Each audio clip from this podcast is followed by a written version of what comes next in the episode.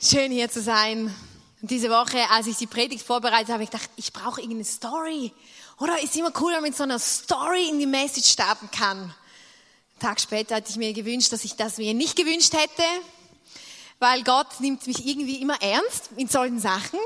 Ich komme dann in unsere Tiefgarage äh, runter wollte mit unserem Auto äh, gewisse Dinge erledigen. Ich musste Holz abholen und, und noch Dinge einkaufen beim Lutz. Steig ins Auto ein, will starten, Auto tot.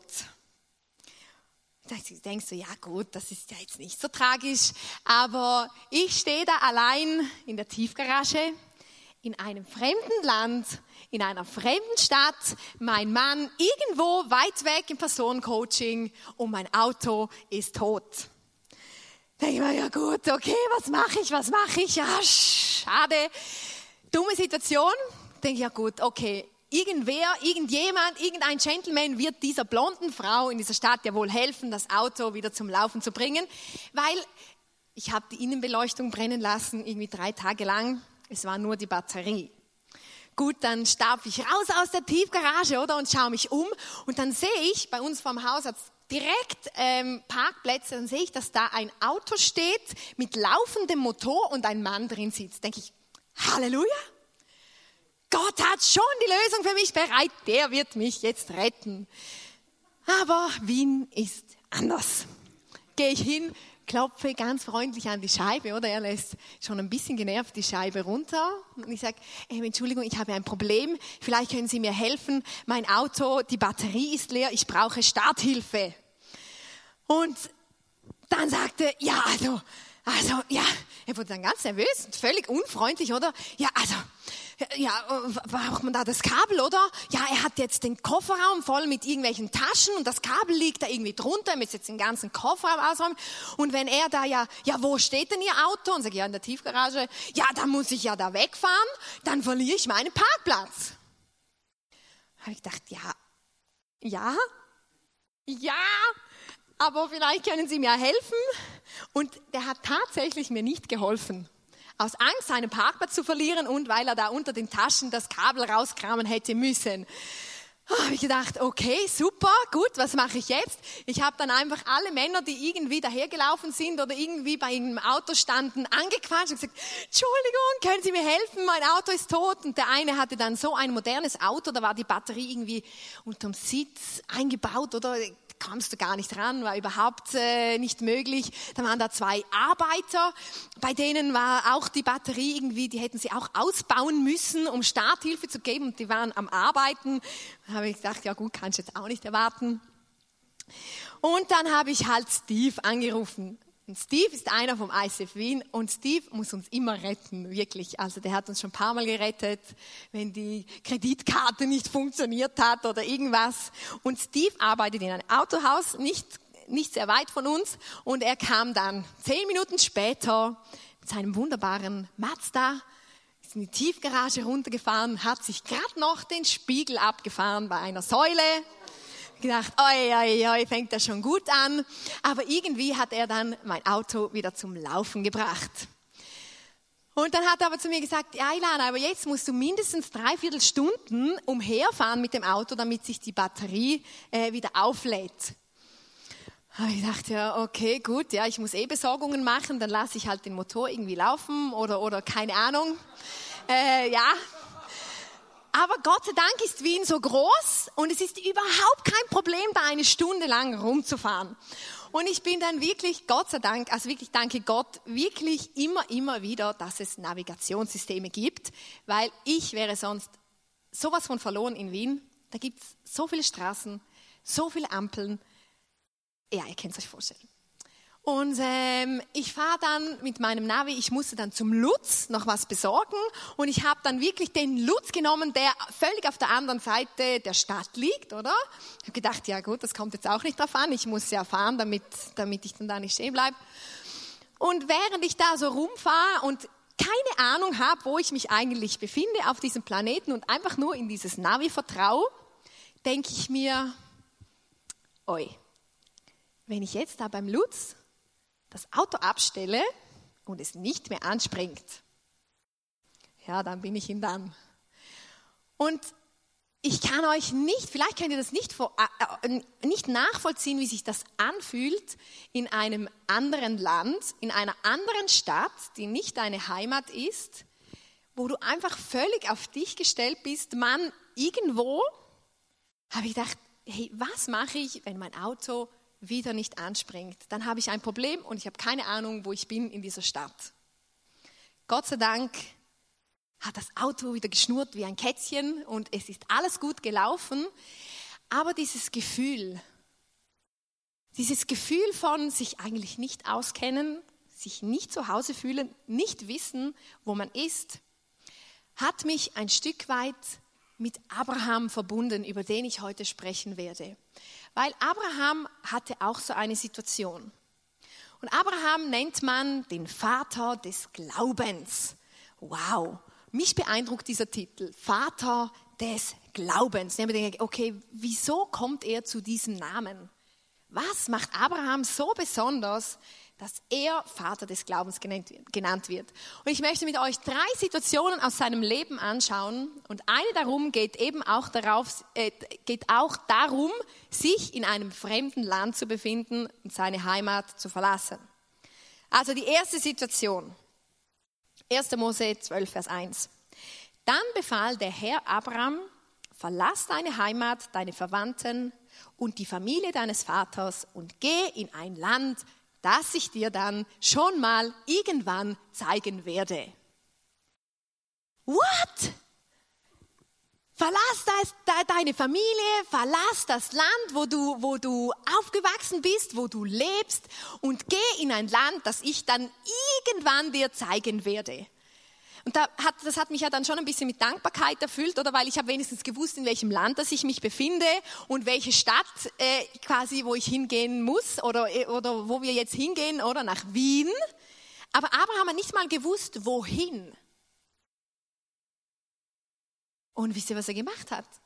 Er hat seine sieben Sachen gepackt, hat seine, seine Frau, seine Kinder, seine Kamele und Hasen, nein, Schafe und Tiere, die er hatte, eingepackt und ist einfach losgezogen. Im Vertrauen darauf, dass dieser Gott ihm dann schon zeigen wird, wo es hingeht. Wow! Und ich kann euch sagen, wenn man seine Heimat verlässt, verlässt man ein Stück weit Identität.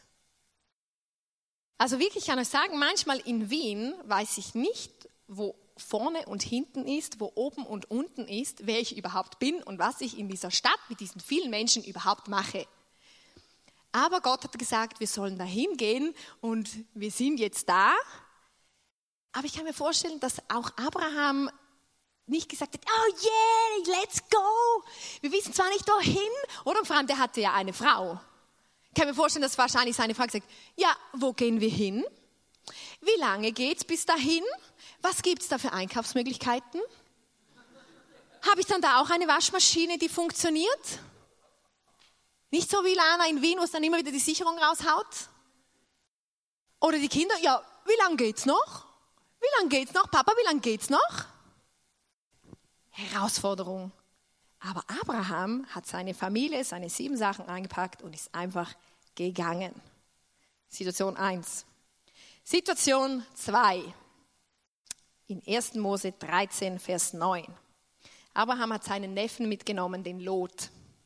Und die hatten beide relativ große Viehherden und die Hirten äh, haben sich untereinander angefangen zu streiten, weil es nicht genug grünes Gras gab für alle Tiere. Und dann hat Abraham zu Lot gesagt, das müsst ihr euch jetzt reinziehen, es ist besser, wenn wir uns trennen.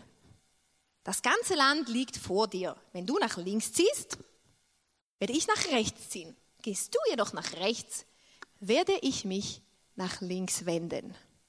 Gut, denkst du, ja, das ist nicht so speziell. Aber Fakt ist, Abraham war der Onkel und Lot war der Neffe, noch grün hinter den Ohren. Also in meinen Augen hätte Abraham das absolute Recht gehabt zu wählen, wo er sich niederlässt und Lot, der junge Dynamische, hätte sich ja dann umschauen können und schauen, wo er bleibt. Und der Punkt war ja das, oder? Es gab da eine eine, eine ganz fruchtbare Ebene, diese Jordan-Ebene. Und Lot war ja nicht blöd. Und Lot hat sich dann entschieden, ah ja, da ist es schön fruchtbar, ich gehe dahin.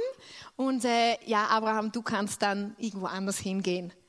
Also Lot hat dann das fruchtbare Land gewählt und Abraham musste dann weiterziehen und halt schauen, wo er hinkommt. What? Wieso macht er sowas? Wieso lässt er ihn wählen? Warum? Situation 2 war das. Situation 3. 1. Mose 22, Vers 2. Also diese Story, die, die ist die Härte. Gott hat Abraham und Sarah einen Sohn versprochen.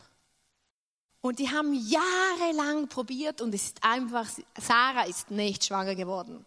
Aber Gott hat es ihnen versprochen. Und irgendwann dann, nach vielen, vielen Jahren, als eigentlich beide schon viel zu alt waren, um Kinder zu kriegen, haben sie dann tatsächlich einen Sohn bekommen, diesen Isaac. Und die haben diesen Sohn natürlich über alles geliebt. Das war ein versprochenes Kind, das war eine erfüllte Verheißung, ein Versprechen, das Gott ihnen gegeben hat und nachher sich erfüllt hat. Dieser Isaac war ein Geschenk Gottes.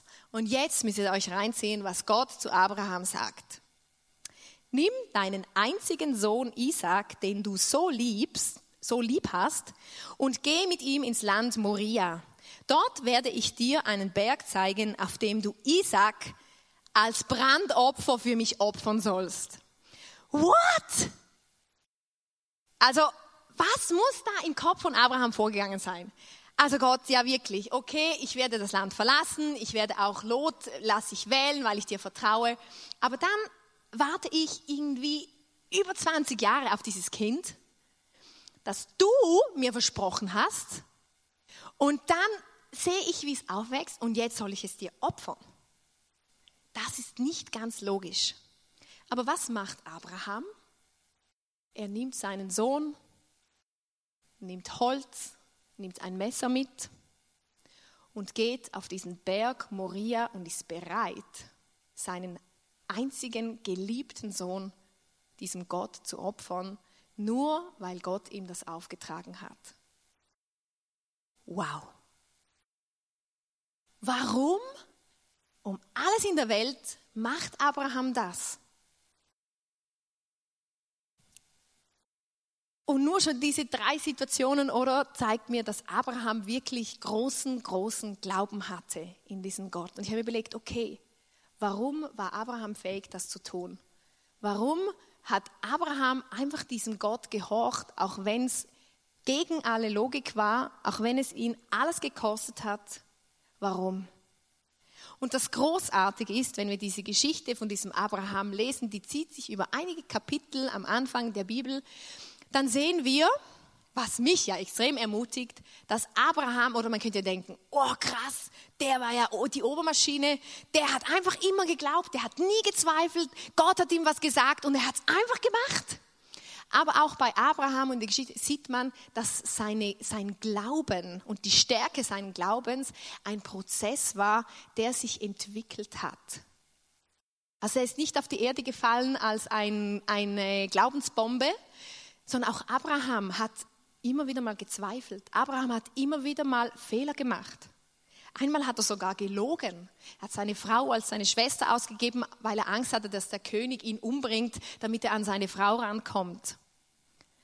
Und das finde ich so ermutigend. Hey, Abraham war ein Mensch wie du und ich. Aber sein starker Glauben, der sich eben über diesen Prozess entwickelt hat, hat ihn ausgezeichnet. In was können wir von ihm lernen und was bedeutet es zu glauben? Und Hebräer er gibt uns eine gute Erklärung, Hebräer 11, Vers 1. Was ist nun also der Glaube? Er ist das Vertrauen darauf, dass das, was wir hoffen, sich erfüllen wird und die Überzeugung, dass das, was man nicht sieht, existiert. Also Abraham war überzeugt, dass auch wenn er diesen Gott nicht sieht, dass er existiert und dass er mit diesem Gott leben kann und leben will. Und für mich, ich glaube, Abraham kannte seinen Gott. Er wusste, wer dieser Gott war. Er hatte eine Beziehung zu ihm. Sonst hätte er das nicht gemacht. Sonst hätte er nicht seine Heimat verlassen und alles aufgegeben. Er hätte nicht einfach Lot wählen lassen und äh, ja gut, ich nehme dann halt da die Wüste. Er wäre nicht bereit gewesen, seinen heißgeliebten Sohn diesem Gott zu opfern, wenn er seinen Gott nicht gekannt hätte. Und es ist ganz interessant, ich habe diese Woche gelernt, dass es eigentlich zwei unterschiedliche Denkprägungen gibt in unserer Kultur oder auch ähm, als wir als Christen. Und das eine ist das griechisch geprägte Denken. Und wir hier in Europa, wir sind eigentlich griechisch geprägt. Denkst du, was heißt das? Griechische Denkprägung ist so ein bisschen das Sicherheitsdenken. Also wenn, wenn äh, wenn Gott zu jemandem mit griechischem Denken sagt, hey, verlass deine Heimat und geh in ein Land, das ich dir dann schon zeigen werde, dann stellt sich der folgende Frage. Warum soll ich gehen? Wohin soll ich gehen? Wie weit ist das? Was erwartet mich dort? Was kostet mich das? Und ich muss schauen, ob es für mich stimmt. Also dieses griechische Denken ist so ein bisschen dieses Sicherheitskontrolldenken. Ja, ich muss dann dieses selbstzentrierte Denken. Und im Gegensatz zu dieser Prägung gibt es das hebräische Denken. Und ich bin überzeugt, Abraham war ganz sicher mit diesem hebräischen Denken geprägt. Für, wenn zu einem Menschen mit hebräischer Denkprägung Gott gesagt hat, geh, verlass deine Heimat, zieh in ein Land, ich werde es dir dann schon zeigen, dann gab es für einen mit hebräischen Denken eine einzige Frage. Mit wem gehe ich dahin? Und wenn diese Frage geklärt war, mit wem, dann hat sich für so jemanden alles andere erübrigt. Und ich bin überzeugt, aber er hat gewusst, hey, wenn ich mit Gott gehe, dann ist alles easy. Wird vielleicht herausfordernd, aber diesem Gott kann ich vertrauen. Er hat seinen Gott gekannt und für ihn war wichtig nicht wohin, wie lang, warum, sondern mit wem. Mit dem Gott, dem Vater im Himmel, dem Schöpfer jeder Kreatur. Und es ist interessant, wenn wir die Bibel lesen auf Deutsch, oder? Dann steht ja immer Gott oder Herr oder irgendwas. Und im Hebräischen stehen da aber ganz verschiedene Namen, wie Gott sich eigentlich selber vorstellt. Oder Namen, die für Gott gegeben sind. Und das ist nicht einfach nur Gott und Herr, sondern das sind Namen, die etwas aussagen. Dem Abraham hat sich Gott zum Beispiel als El Shaddai, hebräisch, klingt ein bisschen abgespaced, vorgestellt. Und El Shaddai bedeutet der allmächtige Gott. Dann gibt es weiter, dass Gott sich vorstellt als Elohim, der allmächtige Schöpfer. El Elyon, der höchste Gott, also der höchste aller Höchsten. El Olam, der ewige Gott, der Gott, der schon immer war und der immer sein wird. Jehova Roy, der fürsorgliche und beschützende Gott. Und das sind jetzt nur ein paar Beispiele, aber ihr könnt das gerne mal googeln. Es gibt ganz, ganz viele hebräische Namen, die Gott ähm, kennzeichnen, die Gott beschreiben. Und Abraham hat seinen Gott gekannt. Er hat gewusst, hey, mein Gott ist dieser fürsorgliche, beschützende Gott. Er ist der, der allmächtig ist. Er ist der, der mich, der, der, der mich beschützt und der alles weiß, der ist allmächtig. Alles steht in seiner Hand und er kann alles tun. Und wenn wir die Bibel lesen, und ich stelle mit Schrecken fest, dass auch viele Christen heutzutage ihre Bibel selber nicht mehr lesen, sondern sich einfach in den Gottesdienst setzen und sich irgendwelche Predigten anhören und darauf vertrauen, dass wir hier vorne auch keinen Tubak erzählen, was sie auch versuchen nicht zu tun. Aber es schockiert mich, dass viele die Bibel selber nicht mehr lesen. Und dann hören sie irgendwelche Dinge oder in irgendwelchen Predigten und das ist dann für sie die Wahrheit, weil sie es von einem Menschen gehört haben. Natürlich, das ist gut, wenn man Predigten anhört, weil das stärkt einen, das ermutigt einem und wir vertrauen ja darauf, oder, dass wir vorbereitet sind und auch Dinge sagen, die in der Bibel stehen. Aber lies selber die Bibel. Finde selber heraus, wer dieser Gott ist, weil wenn wir die Bibel lesen, da sind ganz, ganz viele Charaktereigenschaften, wie wir Gott kennenlernen können, dass, die, die ihn beschreiben. Zum Beispiel, es steht, Gott ist ewig und unsterblich. Gott ist unsichtbar, aber er wird sichtbar in der ganzen Schöpfung. Er ist der Allmächtige, der Allgegenwärtige, er ist immer und überall da. Er ist allwissend, also er weiß alles. Alles. Hui. Unverderblich und unveränderlich. Oder wir Menschen, wir verändern uns, oder? Mal sehen wir die Welt ein bisschen mehr rosa, mal sehen wir sie ein bisschen mehr himmelblau und mal ist sie schwarz. Aber Gott ist unveränderlich. Der ändert seine Meinung nicht einfach nur, weil er sich gerade anders fühlt. Gott ist weise. Alle Weisheit ist in ihm und kommt von ihm. Er ist heilig, er ist gerecht, er ist gnädig, geduldig, treu, liebevoll, wunderbar, einzigartig. Man könnte das noch weiterführen. Abraham hat seinen Gott gekannt. Und das hat ihn dazu gebracht, sein Land und alles zu verlassen gesagt, hey, wenn ich mit, mit Gott unterwegs bin und er mir das aufträgt, dann kann nichts schiefgehen. Kennen wir unseren Gott? Lesen wir die Bibel, die ihn beschreibt? Und durch das, dass Abraham diesen Gott kannte und Beziehung mit ihm gelebt hat, konnte er Gott vertrauen. Er hat Gott vertraut. Deshalb war es ihm möglich, einfach zu sagen, hey Lot, voll easy Mann, nimm du, nimm du diese fruchtbare Jordanebene, wenn du möchtest. Ich werde weiterziehen, weil ich weiß, dass mein Gott dieser Jehova Roy ist, nämlich der fürsorgliche Gott. Und mein Gott wird mich versorgen und er wird mich nicht in der Wüste verserben lassen, sondern er wird schon für mich schauen, wenn er sagt, dass ich da hingehen soll. Er hat seinen Gott vertraut, er hat ihn gekannt und das hat sein Vertrauen in ihn gestärkt. Und in Römer 4, Vers 21 steht einfach, hey, was Gott verheißt, das kann er auch tun. Er hat gewusst, wenn Gott was sagt, dann hält er das. Erlebst du das auch in deinem Leben? Ich erlebe das, dass Gott hält, was er verspricht. Ich habe zum Beispiel jetzt in, in, ähm, in Wien haben wir die Situation, dass wir die Ladies Lounge machen. Oder? Mein ICF Wien gibt es seit März und uns fällt nichts Besseres ein, als jetzt im November ein riesen Ladies-Event zu machen, oder? Mit Zürich zusammen. Und eigentlich war es ja nicht meine Idee, oder? Leo und René hatten diese Idee und haben gesagt, ja, das wäre doch super, Ilana, wenn du das machst. Und äh, ja, ich habe dann gesagt, okay, okay, lass es uns tun. Und ich habe das schon so oft bereut, weil ich dann einfach hinter die Kulissen gesehen habe, was das alles bedeutet, so ein Event zu organisieren. Und es fängt ja in Wien schon an, nur schon mit ganz grundsätzlichen Herausforderungen, dass wir keine gescheite Heizung haben. Also nur schon mal, wie bringen wir das ganze Wochenende die, die, Räume schön warm, dass es für die Ladies gemütlich ist. Dann haben wir finanzielle Herausforderungen, oder? Ja, wir, wir, wir hatten keine Ahnung am Anfang, meldet sich da überhaupt jemand an, weil ICF kennt man in Wien noch nicht so gut. Geschweige denn Ladies Lounge.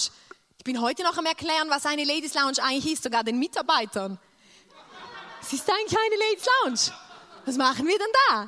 Wirklich, da muss oder von Grund auf. Und ich kann euch sagen, ich habe noch nie so viele Entscheidungen getroffen in meinem Leben wie in den letzten sechs Wochen oder so. Manchmal denke ich mir, oh, ich will einfach nichts mehr entscheiden. Und jede Entscheidung erfordert von mir einen Schritt aus dem Boot aufs Wasser vielleicht trägt es mich, vielleicht saufe ich ab. So fühlt sich's an, wirklich. Ja, genau, ich habe euch ja ein paar Bilder, oder? Was wir da alles, wir schleifen Paletten, wir renovieren die Klos. Die haben ja furchtbar ausgeschaut vorher. Und, und, und einfach, wir planen, wir organisieren, also, ah, wir beten. Und dann habe ich einfach gemerkt, hey, wir haben finanziell auch eine Herausforderung, oder? Weil ein Ticket kostet 39 Euro. Da musst du mal äh, Deko kaufen, da musst du die Reisekosten für alle, die anreisen, zum uns unterstützen. Äh, dann brauchen wir Utensilien für die Coffee Lounge und für, für, für die Deko-Werkstatt und keine Ahnung für was alles. Das Geld musst du zuerst mal haben, oder? Und mit jedem Schritt, denke ich mir, muss ich Entscheidungen treffen und glauben, dass Gott dann schon hinter mir steht und schon die Türen öffnet, die eigentlich gar nicht da sind. Aber ich kann euch sagen, diese Situation, diese Herausforderungen, die stärken meinen Glauben ungemein, weil ich Wunder um Wunder um Wunder erlebe. Zum Beispiel Finanzen. Kommt eine Freundin zu mir und sagt, ja, sie würde gerne alle Mitarbeitertickets sponsern und noch gewisse Flüge. Dann haben wir so geredet, ja, okay, ja, ich weiß noch nicht genau, wie viele Mitarbeiter das sind und so, ja, wir müssen noch schauen. Sagt, ah, komm, das ist zu kompliziert. Ich überweise dir einfach einen Betrag und du setzt den ein, wie du es für richtig empfindest. Und ich habe mir dann so überschlagen, sie hat mir keinen Betrag gesagt, und mir gedacht, okay, so viele Mitarbeiter sind ungefähr, ja, der, der Flug kostet ungefähr so viel. Ja, ich rechne mal mit 800, maximal 1000 Euro, das ist viel Geld. Das ist viel Geld. 2000 Euro hat sie einfach so gesponsert für die Ladies Lounge. Ich habe meinen Augen nicht getraut, als ich aufs Konto geschaut habe. Habe ich gedacht, Gott, du bist so gut. Du weißt, was wir brauchen, du gibst es uns und du schaust einfach, dass gezahlt wird, was bestellt ist. Großartig. Und Gott steht zu seinem Wort. Und ich lerne einfach immer mehr und mehr, ihm einfach zu vertrauen in Situationen, in denen ich vorher noch nie gesteckt bin, weil da, da lernt man es einfach am besten. Ist nicht immer ganz angenehm, aber ja. Dann, Abraham hatte einfach den Mut, auch loszulassen. Seinen Sohn Isaac. Oder das war eine Verheißung von Gott. Gott hat ihnen diesen Sohn vorausgesagt, hat ihn ihnen versprochen und dann will er ihnen wieder wegnehmen. Wie unlogisch ist das denn? What? Und Abraham zieht los mit seinem Sohn und ist bereit, ihn zu opfern. Und das Krasse finde ich wirklich, dass in 1. Mose 22, Vers 5 steht, also, also die Situation, oder? Er kommt mit seinen zwei Dienern, mit seinem Sohn an den äh, Berg dieses Fußes, oder? Wo Gott gesagt hat, er soll seinen Sohn opfern. Und äh, sagt dann, was lacht ihr? An den Berg des Fußes. Oh, Wortverdreher. An den Berg des Fußes, genau. An den Fuß des Berges. Ich hätte es nicht mal gemerkt. Genau. Und Abraham steht da und sagt seinen Dienern, sie sollen warten. Und jetzt müsst ihr schauen, was er zu ihnen sagt. Wartet hier mit dem Esel auf uns. Wies er seine beiden Diener an. Der Junge und ich werden noch ein Stück weitergehen.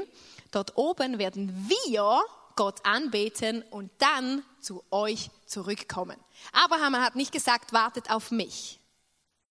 Er hat gesagt, hey, wartet auf uns weil Abraham war überzeugt, dass Gott schon eine Lösung bereit hat und dass Gott nicht äh, Meschugge ist und ihm einen Sohn gibt und ihn dann wieder wegnimmt, aus dem er eigentlich äh, versprochen hat, dass aus diesem Sohn Völker und Nationen entstehen werden. Und er hat gesagt, auch wenn er meinen Sohn von den Toten wieder auferweckt, ich bin Gott gehorsam und er wird ganz sicher eine Lösung haben.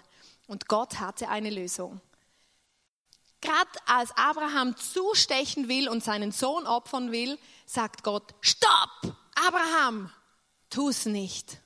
Ich wollte dich nur auf die Probe stellen.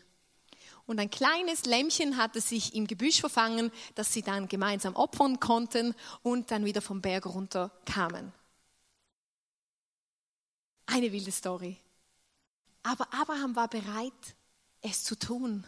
Er war bereit, loszulassen.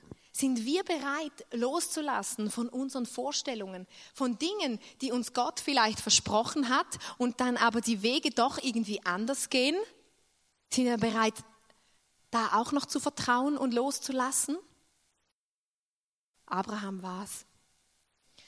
Und Billy Graham, es war ein, äh, ein Evangelist, der hat zu ganz vielen Menschen gepredigt. Er hat gesagt, My home is in heaven.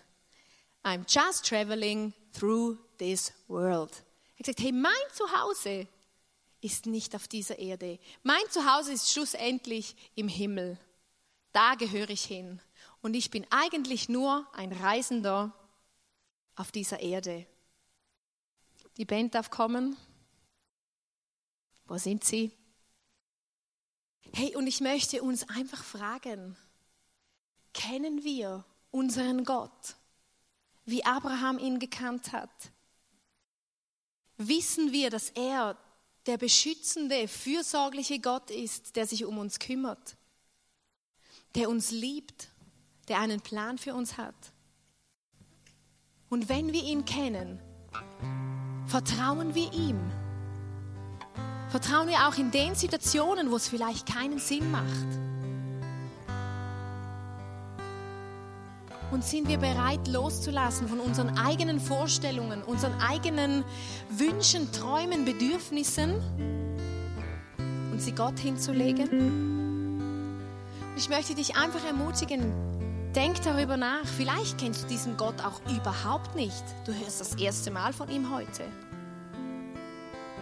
Er ist nur ein Gebet weit von dir entfernt. Und er ist interessiert an deinem Leben und er hat gute Gedanken über deinem Leben.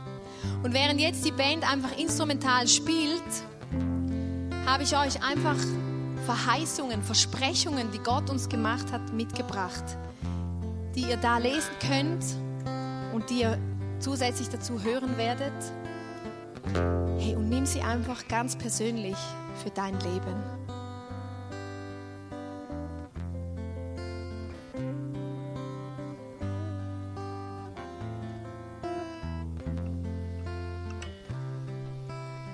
Aber ich will nicht aufhören, dich zu lieben und die Versprechen, die ich dir gab, nicht aufheben.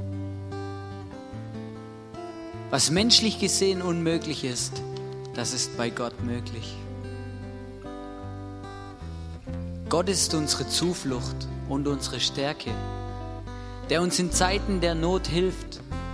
Deshalb fürchten wir uns nicht, auch wenn die Erde bebt und die Berge ins Meer stürzen wenn die Ozeane wüten und schäumen und durch ihre Wucht die Berge erzittern.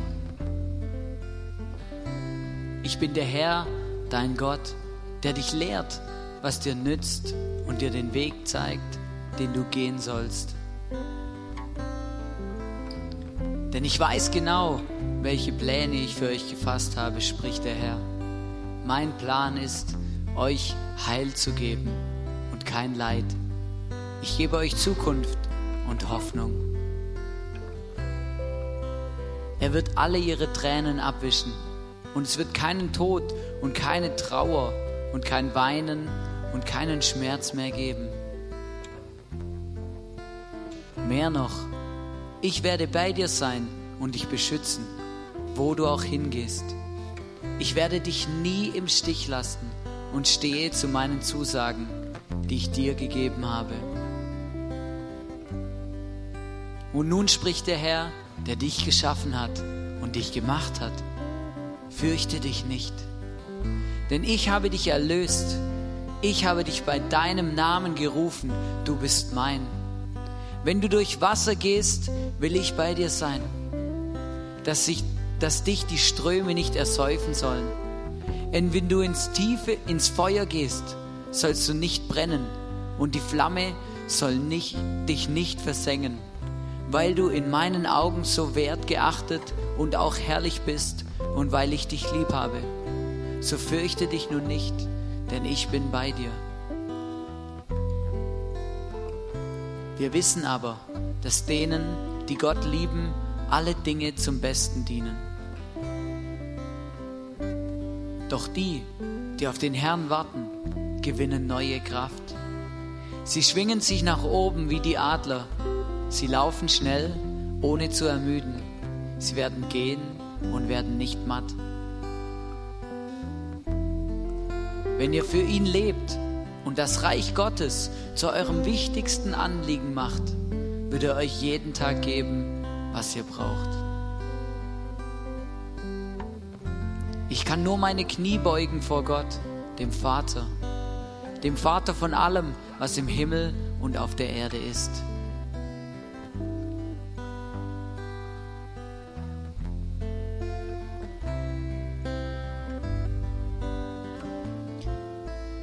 Vater im Himmel, ich danke dir, dass wir einfach vor dich kommen können.